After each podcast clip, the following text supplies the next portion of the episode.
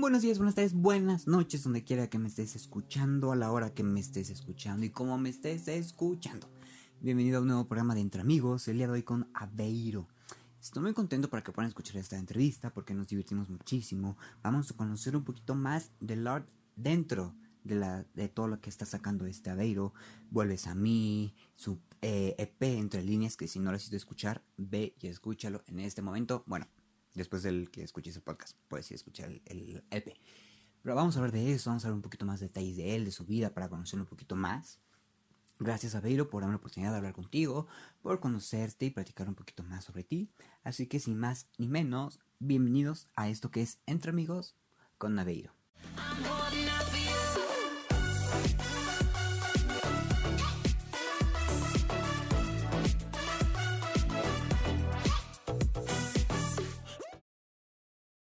Pues eh, la neta ya estresado porque sí, ya, o sea, no, fíjate que no me había pegado y como soy una persona que a pesar de que siempre anda en la calle, cuando tengo ganas de estar en casa, pues sí me clavo y, o sea, no hay nada que me saque, pero eh, pues, ya después de un rato sí te fastidia, o sea, el, primer mes lo libré bien, pero ahorita sí ya, ya, ya fue otro pedo, o sea, ya me empecé a fastidiar.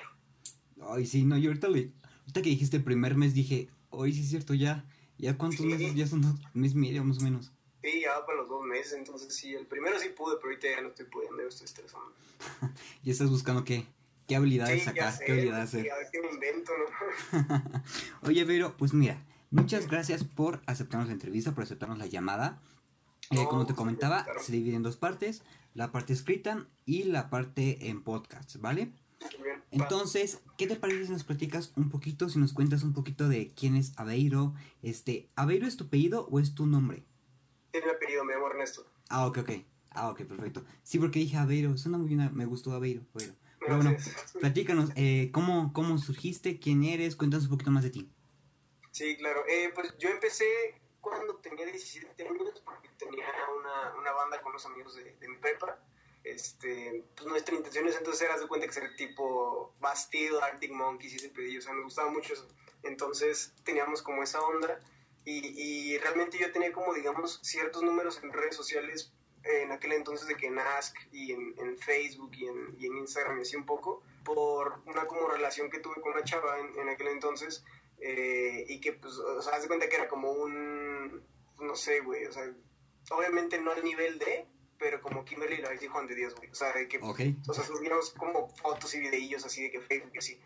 Entonces, obviamente no para nada al nivel que ellos están, pero, o sea, en esa onda, pues y, este, y eso me dio como, como, digamos, como seguidores en redes. Entonces cuando hicimos el proyecto, mis amigos y yo, fue así como, pues hay que aprovechar que ahorita como que nos están volteando a ver y como que todo lo que pasa en mis redes, pues dirigirlo al proyecto que tenemos, ¿no?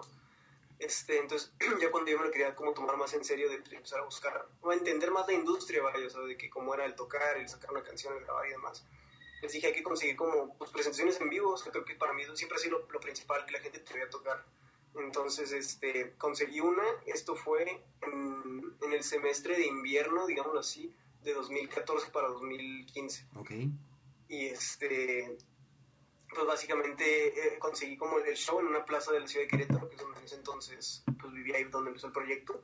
Este, y, ya cuando se acercaba la fecha, pues obviamente Navidad y todo eso, entonces como que se distrajeron mucho mis amigos, empezaron a poner excusas, a decir así de que, pues que si queremos ir a la universidad, ya vamos a acabar la prepa y tal.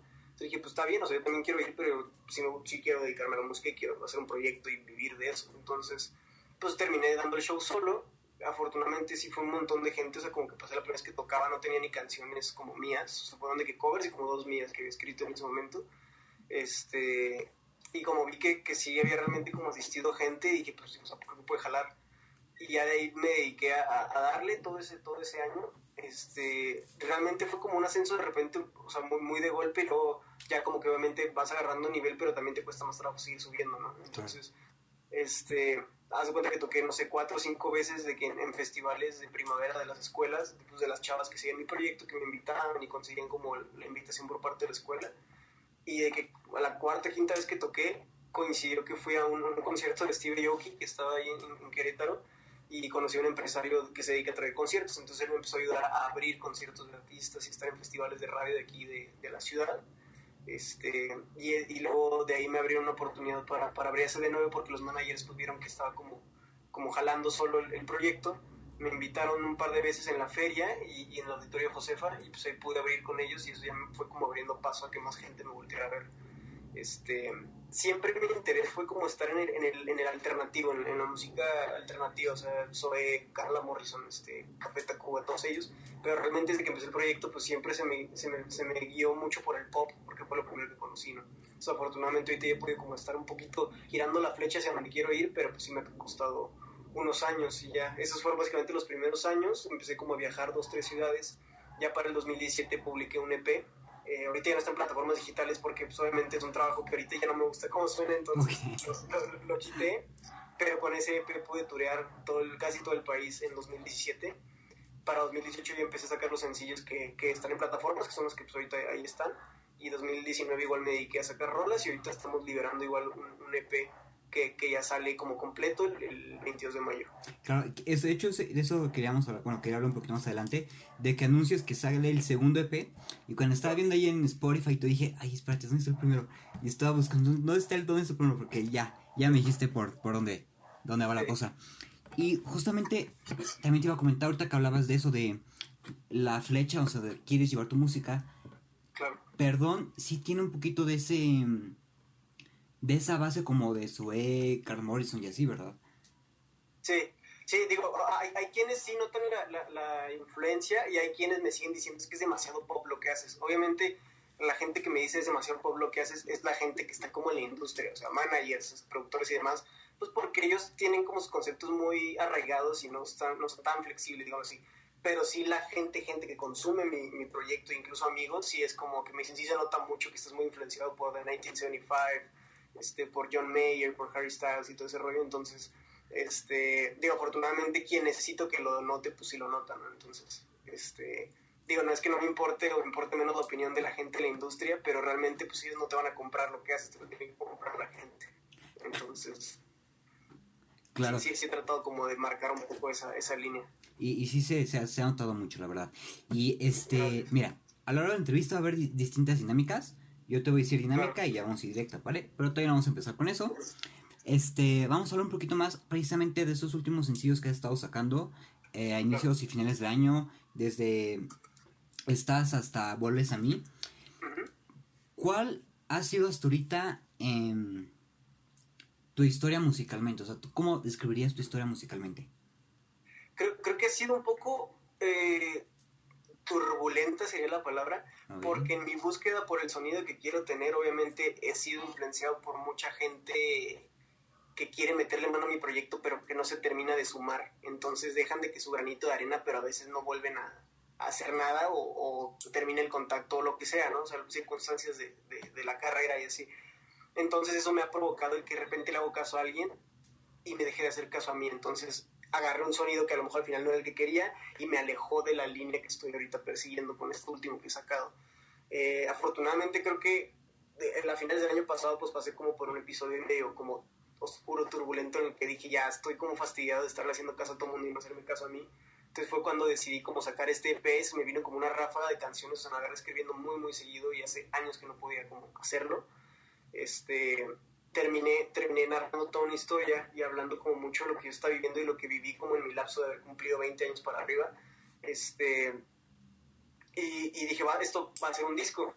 Este, el, el, detalle es que después me di cuenta ya analizando las canciones y en el estudio ya todo grabado, dije, no, es que ver, la mitad de este disco habla de una cosa en particular, o sea, una relación de una persona, de un proceso, ¿no? Y la otra mitad habla de mí como ser humano y de las cosas que, he vivido ahora que he crecido y que me mudé a la Ciudad de México y tal. O sea, como que pues, te cambia mucho la, vida y las experiencias. El, de entrada estar solo, el ya ser un adulto que pues, técnicamente es independiente y, todo, pero todavía bueno, como una corta edad, entonces como que estás en este descontrol de, pues sí estoy joven, pero tengo que tomarme la vida en serio, entonces, o sea, raro, ¿no?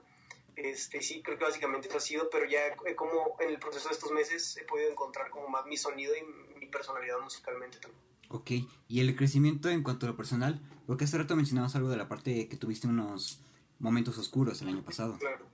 ¿Cómo, cómo ha sido ese crecimiento? Pues o, muy, creo yo que fructífero porque, porque a fin de cuentas creo que me faltaba mucho como soltar un, montón de cosas que no había soltado como persona desde hace mucho tiempo, que obviamente se ven reflejadas en lo que creas cuando haces arte, ¿no? O algún tipo de arte. Este, obviamente te, te, enseña a decirte a ti mismo como a ver qué es lo que quiero, qué es lo que no quiero, ya no voy a dejar que nadie más como que opine sobre mí o, o sea, decida sobre mí básicamente. Entonces eso me ayudó mucho a decir ahorita, o sea, sí voy a tomar en cuenta opiniones porque es súper, creo, creo yo que lo más inteligente es esta retroalimentación siempre, pero saber decir, saber también distinguir quién te la está dando. Si te la está dando alguien que está muy por encima de ti, obviamente la, la tomas y la aceptas lo que te sirva, y aún así no significa que tengan la verdad absoluta, pero pues que sí te están aportando algo.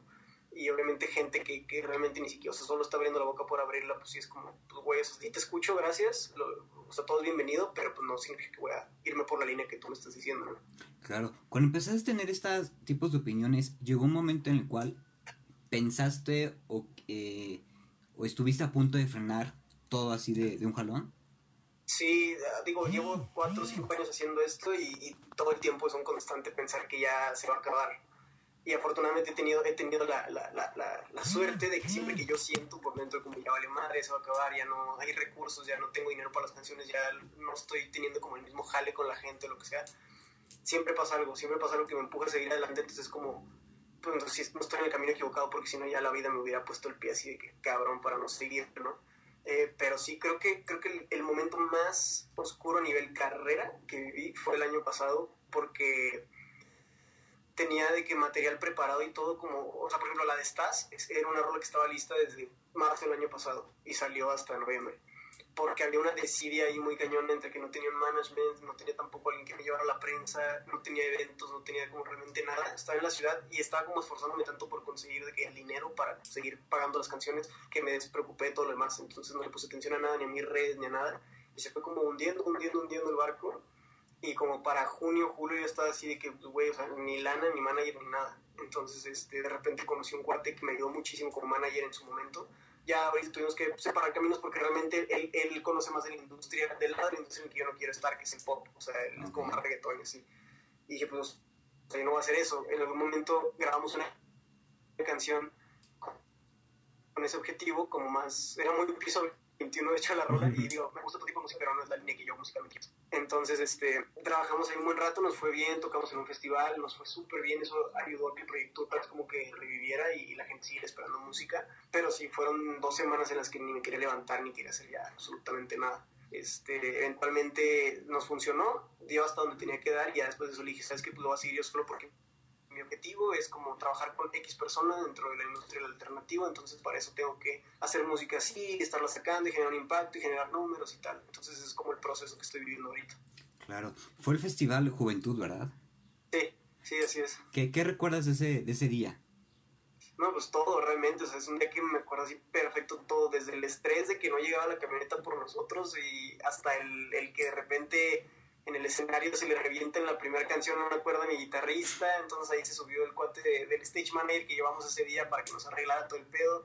Yo, me, yo, yo, siempre, o sea, yo siempre le he invertido mucho en mi equipo, me gusta mucho sonar bien en vivo, entonces tengo un sistema de, de de monitoreo, ¿no? Que cargo para todas, o sea, así vaya a tocar un acústico, así vaya a tocar en un bar, así vaya a tocar en una plaza, y que para cinco personas yo llevo mi equipo siempre bien, ¿no?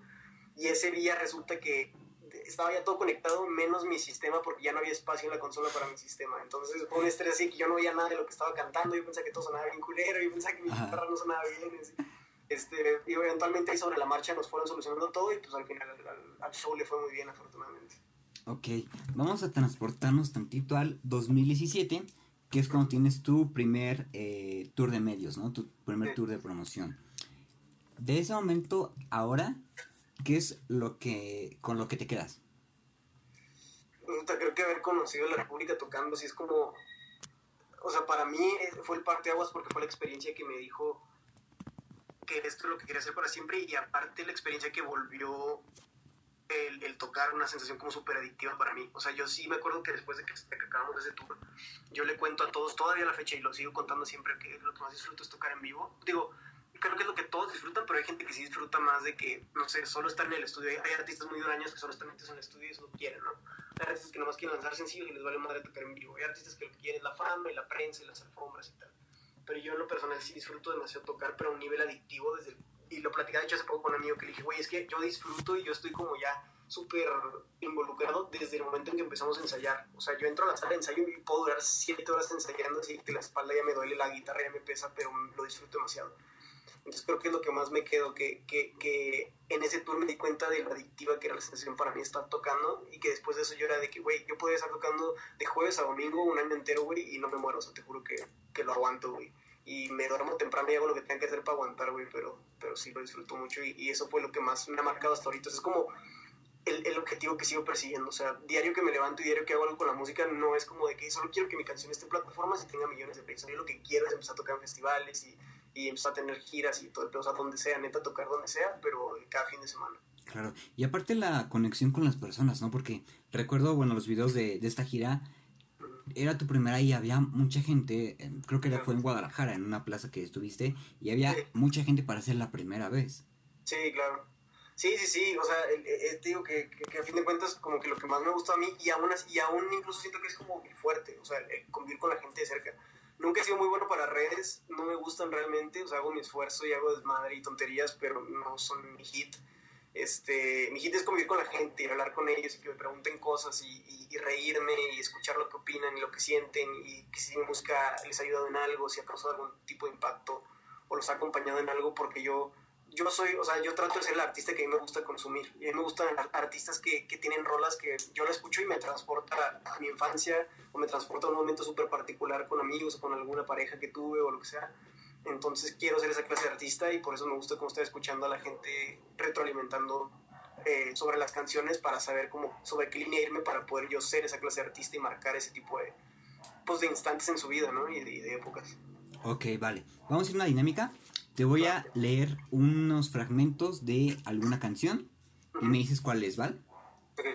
La primera es, es tan duro el dolor, es tan dura la distancia. La viviré sin ti. Sí. Um, tarde o temprano caerás, pero no te arrepentirás. La de que lo quieres. Ok. Eh, dame una señal si sientes lo mismo que yo. La estás. Ok. Eh, comienzo a creer en ti y te siento parte de mí. Me vuelvo. Ok. Siempre estoy para ti, aquí estoy para ti.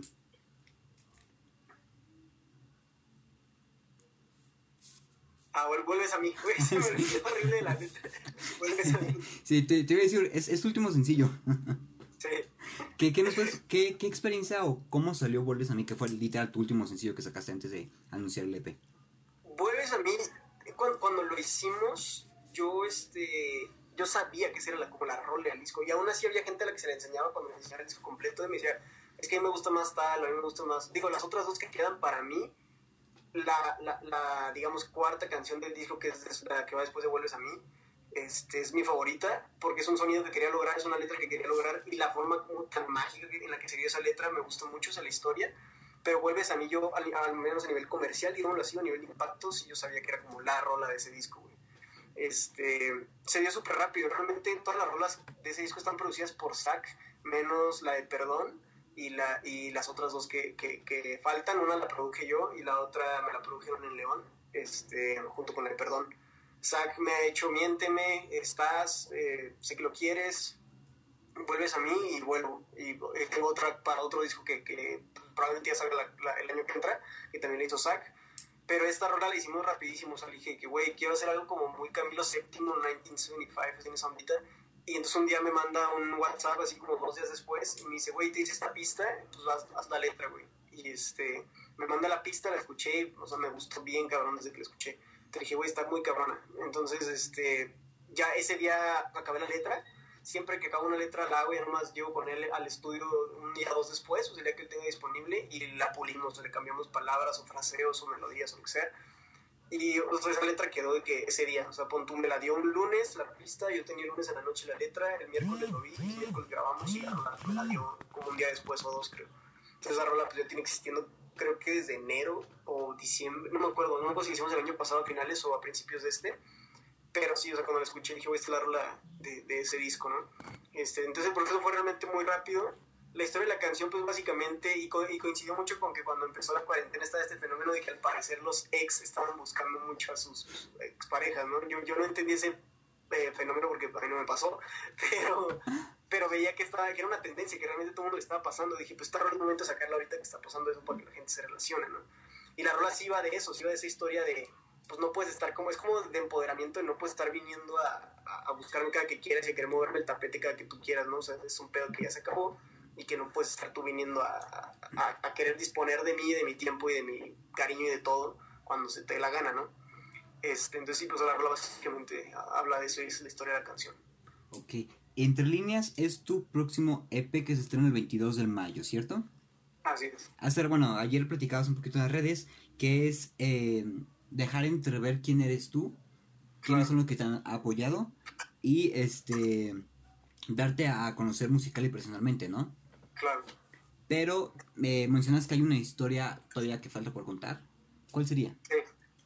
Eh, es una historia que vamos a, revelar como a través de capítulos en mi canal de YouTube. Eh, obviamente esto todo va a ser ya después de la cuarentena porque no, no alcanzamos a tener tiempo de, de, grabar este, las cápsulas con, con, este Arturo Aranda, que es como el cuate que me dirige los videos y que hace todo mi contenido de, redes como ya más dirigidos, el de videos. Entonces yo creo que va, eso va a salir hasta junio, más o menos que estemos, si es que podemos ya salir en junio. Eh, pero básicamente, como te platicaba, cuando hice este disco, según yo estaba hablando de cosas que me habían pasado en una generalidad cuando desde los 20 a los 22 que tengo ahorita. Este, pero obviamente mucho lo que me pasó en ese, en ese tiempo tenía que ver con una persona en particular y todo lo demás eran cosas generales dentro de mi vida eh, como persona, ¿no? O sea, fuera, fuera de ser artista y también siendo artista. Entonces, cuando parto este disco en dos, esta mitad es como para soltar esa situación con esa persona y para dejarla ahí y para, y para cerrar como ese proceso de, de, sí, o sea, de entender que ya no va a pasar nada. Es una persona que conozco desde muchísimos años, desde que tengo como 10 años, entonces obviamente pues, es la mitad de mi vida. Este, y pues no, no está como algo tan fácil de soltar, ¿no? Y afortunadamente he encontrado como ese tipo de refugio en la música. No, no soy muy fan de la terapia, entonces para mí la terapia es la música, güey, y platicar con amigos y demás. Entonces, este, eh, sí, o sea, básicamente es como cerrar este proceso, es como dejar ver entre líneas lo, lo, lo, lo, que soy, las cosas en las que pienso, o sea, lo que, lo que suena musicalmente en ese disco es como suenan todas las cosas en mi cabeza, güey, o sea, es rock, son sonidos así como, pues muy, muy low-fi, güey, sintetizadores, este, o sea, la, música que suena en mi cabeza es la música que está como trasladada a ese disco, obviamente ya como con, con mi toque. cualquier artista está como influenciado de, un chingo de artistas y en, en el disco creo que se nota mucho quiénes están influenciándome desde hace mucho tiempo, y es como hasta ahorita lo más cercano que estoy de mi sonido. O sea, creo que, creo que estoy tal vez a un disco más o a un par de canciones más de que ya se me identifique con un sonido en particular. Porque incluso este disco sí lleva una línea en cuanto al sonido, pero, pero no, no todas las canciones suenan igual, pero tampoco son tan diferentes. Claro, y por ejemplo, ahorita que hablabas de la parte de mostrarte a ti, en Perdón, por ejemplo, el videoclip, es un videoclip donde eh, estás frente a la cámara, pero eh, muestras, no sé, quiero saber, a lo mejor no, me equivoco, a lo mejor algún momento exacto de tu vida, ¿no? Esta desesperación, sus nervios, este, oh, quiero salir, pero no puedo, no sé. Claro, sí, sí, o sea, la, la, la, ansiedad de estar... Es, es, una canción que cuando la hice, de hecho con esa canción empezó el, el que en sí en su momento era todo el disco, que ahorita te voy a estar partido en dos, pero en su momento era la canción con la que, con la que arranqué como el sentimiento del disco entero y, y lo que está expresando porque creo que a medida que crecemos, como que los errores que cometemos son más graves y los notamos menos, o sea, nos hacemos menos responsables este, de, errores cada vez más grandes que hacemos. La canción eh, eh, es la única que, digamos, no es para la misma persona dentro de todo, dentro de todo, dentro de todo entre líneas. O sea, esa, esa rol es como para alguien más, que es como el puente entre la persona a la que, a la que sí le estoy haciendo el disco y yo. Es una canción como para pedir perdón porque eh, me di cuenta, yo lo hice desafortunadamente, y sé que mucha gente lo ha hecho y conozco mucha gente que lo ha hecho, pero que muy pocos aceptan eh, que lo han hecho o admiten haber cometido el error de, de, estar con una persona como si fuera el clavo que está sacando a otra. Entonces, este, eh, dije, pues creo, creo, que, creo que parte de madurar musicalmente y de, que, y de que no quiero ser un artista teen y de que ya no soy tampoco un teenager, o sea, ya tengo 20 años, este, es empezar a hablar de cosas que nos pasan a los adultos jóvenes. Entonces creo que dentro de esas hay, hay, muchos errores que ahorita se cometen a nivel relación, a nivel sentimental, que muy poca gente se atreve a decir. O sea, todos platicamos cuando no lo hacen, pero casi nadie dice, güey, la neta yo me mamé y le hice esto a tal persona. Entonces, como que desde ahí parte en ser muy honesto en material, en que yo acepté como mi error y después de haber aceptado mi error también acepté el proceso de que a la otra persona ya la tiene que soltar. Este, entonces, sí, o sea, como que me estoy dejando ver en el aspecto de de este soy yo y la cago bien cabrón y también soy muy sentimental, pero también me llevo a empoderar, me llevo a decir que no, a pesar de que siempre he sido una persona que le cuesta trabajo decir que no. Eh, la última rola del disco se llama Soltar, lo dije de hecho en un en vivo hace como dos días. Eh, y básicamente es eso, güey, o sea, la rola de aprender a soltar, de, de, de, de, cuestionarme a mí mismo constantemente si en algún momento de mi vida voy a volver a sentir algo tan fuerte como lo que ya sentí por la persona que más he querido en, en mi vida. Eh, porque pues, evidentemente si esa persona ya no está, pues está cabrón que de repente alguien más llegue a mi vida y no lo pueda querer como bien, ¿sabes? O sea, 100%. Que, yo, que siempre mi punto de referencia es alguien más. Eso no se me hace cool. Entonces hice una canción como para recordarme a mí el, el que tengo que aprender a, a, soltar no solo personas, o sea, cosas y, y situaciones. Ok. ¿Sigues teniendo contacto con esos amigos con los cuales ibas a iniciar el grupo? No, no, ya con ninguno. Este uno de ellos no iba a la escuela con nosotros, entonces pues al que más le perdí la pista. Eh, el otro, en cuanto salió de la escuela, se dedicó a la escuela, a su universidad, perdón, y, no, no a hacer nada de él. Y el que era como de mis amigos más cercanos de la banda y con el que sí hice toda la prepa y éramos muy amigos, hace como un par de años pues su, sucedió una cuestión ahí por la que nos, separamos. Ok, ok, perfecto. ¿Qué crees que piensen ahorita que, que te ven a ti? Cosa que ven todo lo que has hecho, lo que vas a hacer. Pues, no sé si uno, dos de ellos sepan realmente o se hayan dado cuenta, pero sí en su momento cuando recién empezaba y que veían como que todo estaba haciendo muy rápido, sí me felicitaban mucho.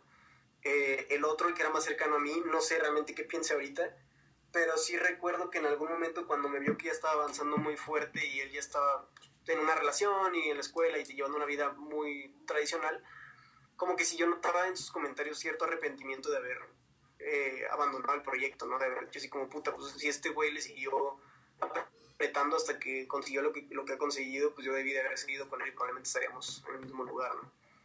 Entonces, pues sí, o sea, como que sí, sí llegué a percibir esa sensación de arrepentimiento y de, pues sí, de que le faltaron ganas tal vez para hacer las cosas. Claro, claro. Perdón, ¿qué es el tatuaje pequeño que tienes en la mano? ¿El qué? El tatuaje pequeño que tienes en la mano. Ah, es una... Pero, ¿Sí se enfoca? Espera. Ah, ya, ajá. Déjame, déjame le bajo el brillo ahí. Ándale, ajá. Ah, ok. Es una, la pelotita de Toy Story de Pixar. Ah, ok. Sí. Ah, ok. ¿Y cómo ¿Sí se nota? Sí, sí, sí. Con estrellita y todo. ¿Cómo surgió la idea de tatuarte eso? Eh, empecé a llenar este brazo de cosas que me gustan desde que soy chico y como que lo planeo llenar de puras cosas de colores, entonces todo tiene como colores. Ah, ok, ok. Este, la rosa siempre me ha gustado mucho cómo se ven en camisas y en general estéticamente me gusta mucho cómo es una rosa. Esto es de Harry Potter, que me gusta mucho Harry Potter. Este, esto es de Toy Story, me falta hacerme una madre de Star Wars aquí adentro, unas espalillas, este, tengo un tocadiscos aquí, que es como lo único que tengo de música y, y en lugar de haber hecho más cosas solo Sí. esto. Este, y así, o sea, es como el concepto de, de por qué estoy tan rayado. ¿Viste que va a haber una nueva película de Harry Potter? No, o sea, de. de, de las de Animales Fantásticos o. No, no, de Harry Harry. Eh, Ah, ¿sí? Ajá, creo que fue el año pasado, o este, no me acuerdo, a finales del año. Anunciaron en Times Square la promocional de la nueva película. No sé, ajá, no sé si van a ser los mismos actores, porque va a ser como que. El segundo que aparentan es de donde menos lo esperas va a haber un nuevo enemigo, algo así. Ok, qué loco. Ajá. No, lo voy a buscar porque, digo, para ser tan fan y no haberme enterado me da un poco de vergüenza. Sí, Entonces, yo me, yo me di cuenta, creo que fue, creo que salió en Año Nuevo, o antes de Año Nuevo, porque la vi por esas fechas, estaba en el teléfono y me salió en Facebook, y yo, ah, mira, qué tal, qué cool, pero sí, ahí viene ok. dinámica, ¿vale? En eh, Instagram nos mandaron algunas preguntas para que nos contestes, y la primera es de arroba Fanny Angie06, que dice. ¿qué es lo más difícil que has pasado a lo largo de tu carrera musical? Eh, yo creo que la constante decepción de, de no sentirme donde estoy porque soy muy exigente con... Donde quiero estar, perdón, por, porque soy muy exigente conmigo mismo. Toda la vida he sido así y siempre es como una constante de, oye, acá sí, güey, pero sí me estresa no estar todavía donde quiero. Eso y el alejamiento de, de una vida tradicional porque pues, soy de Ciudad Juárez, entonces realmente la mitad de mi vida la crecí allá. Y entonces ahorita que ya soy adulto y que de repente me platican cosas de mi familia de allá la- o de mis amigos de allá, la recuerdo con tanta nostalgia que es como, puta, si no hubiera entrado a la música tendría una vida tradicional y poder estar disfrutando eso. Pero luego digo, ahorita que ya conocí esto, si lo dejara y me regresara a una vida normal sería súper infeliz. Entonces ahí es como que donde se nivela un poco la, la nostalgia.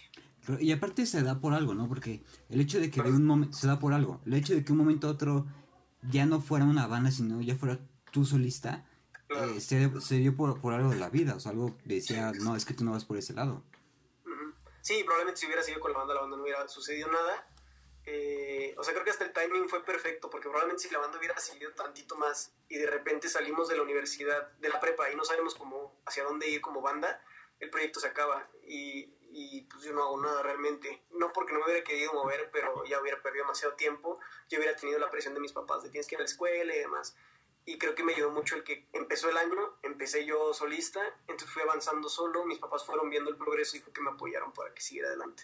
Claro, y aparte fue como esa ruptura de, eh, vaya, eh, no, no quiero sonar feo, pero es de una ruptura de un proyecto así de escuela, de, Claro.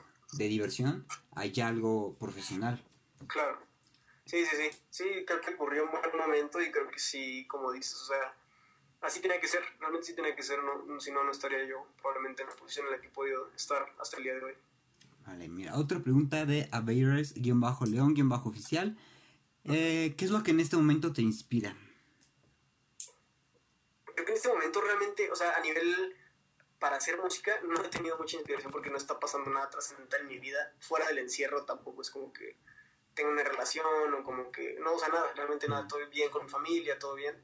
Entonces, no, pero a nivel carrera creo que me inspira eso, el, el que cada vez que veo como un logro eh, conseguido, ya estoy como viendo lo que sigue y, y, el ver que no paro de avanzar, o sea, el ver que aunque me haya estancado, aunque me he caído un buen de veces, aunque me cuesta trabajo de repente levantar el proyecto, no se muere, o sea, realmente no se muere y hay gente que sigue creyendo, entonces como que me siento, sí siento mucho cariño por esa gente, pero a la vez yo siento un pesar dentro de mí el fallar en el aspecto de mucha gente que ha invertido su tiempo en mí, hay mucha gente que ha comprado entradas para verme, hay mucha gente que ha pagado discos, hay mucha gente que ha comprado playeras, hay gente que ha dado económicamente, mentalmente y emocionalmente por mí, como para que yo no siga adelante hasta literal la última instancia en la que ni yo ni ellos puedan más. Entonces eso siempre es como la fuerza que me empuja para, para seguir consiguiendo cosas. Ok, vamos a terminar con esta que es, ¿por qué ya no volviste a León en todo este tiempo? Bueno, claro, obvio antes de la cuarentena y así. Pues es que no, no, hemos tenido la oportunidad, o sea, fui a León a, producir el disco, pero no hemos tenido la oportunidad realmente de, hacer una gira, porque me le he pasado más en esta, en esta cuestión de, de, levantar el proyecto a nivel música y reproducciones y demás, porque pues así es como aparecen los empresarios para comprar fechas y, y realmente ya no tienes que gastar todo de tu bolsa para tocarme. Claro, perfecto. Ahorita que hablaste de esa parte de la concentrarte, algo que me gustaría hablar contigo es de la parte de la, del art, porque eh, en todos los que he visto, no sé, tú te cuidas mucho de la imagen, este, del diseño que quieras tener. Eh, por ejemplo, el, la portada de Roles a mí me encanta el diseño que tiene, de colores a un lado, pero el centro neutro, con las uñas pintadas, eso está muy cool, ¿no? ¿Te gusta a ti interesarte mucho, te gusta meterte al 100% en eso o...? Sí, soy muy obsesivo con, con, con, la imagen, no a nivel vanidad de que, de que me cuide yo en ese aspecto, eh, sino con la imagen que, que, que, cualquier proyecto tiene que dar. Soy, o sea, tengo como un pedo muy obsesivo compulsivo con el orden, con los colores, con, con todo. Entonces, siempre pienso mucho antes de hacer algo y cómo voy a dar un concepto y contar una historia. Siempre me, conta, me gusta muchísimo contar historias en general. Y cuando encontré la música como un medio para hacerlo, o sea, le metí como todo de mí. En este caso, ese concepto de, y qué bueno que lo preguntas porque realmente creo que hay gente que se ha dado cuenta, pero no lo cuestiona tanto, no sé por qué, no sé si porque tienen la duda y no quieren preguntar, no sé si porque sí queda bastante claro, eh, pero esta cuestión que, que agarré de, empezar a pintarme las uñas para casi todas las portadas de ese disco, eh, nace, incluso la, la, la, camisa que traigo eh, en, Vuelves a mí es una camisa de mujer, es una camisa que si ves los detalles pues dice empoderamiento femenino y demás en diferentes idiomas, es porque I'm holding out